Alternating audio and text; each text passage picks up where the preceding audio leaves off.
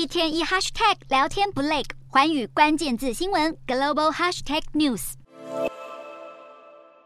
拜登政府以国安为由推动在美国禁止 TikTok 之后，有越来越多起源于中国的企业开始和中国当局保持距离。全球最大的加密货币交易所币安在二零一七年于上海成立几个月之后，因为中国对加密货币产业展开高强度的监管打压而被迫离开中国。之后，这一家公司就致力于和中国撇清关系，不想被认为是一家中国企业。甚至公司的执行长也曾经指出，被认为和中国有关联是一个难以摆脱的负担。事实上，不只是币安，中国电商平台拼多多旗下的 Temu 在进军欧美市场后快速发展，但 Temu 标榜自己是一家总部设立在波士顿的美国公司。甚至母公司拼多多先前也改名为 PDD，并且在今年初把原本在上海的总部迁往爱尔兰。另外，二零零八年成立于中国的快时尚服饰品牌 SHEIN 在成功打进美国市场之后，不仅只字不提自己最初是在中国成立，也把自己的形象塑造成一家总部在新加坡的跨国企业。专家认为，这些公司致力于掩饰来自中国的背景，就是为了避免欧美国家政府或全球投资者把这些公司当作是潜在的风险。有专家分析，淡化来自中国的根源，可以让这些公司在美中紧张的关系下得以安然经商，避免被视为可能是会对中国当局分享数据或情报的单位。这也是许多中国企业聘请外籍 CEO 来打消外界疑虑的主要原因。但最终可能还是会被摊在阳光底下一一检视。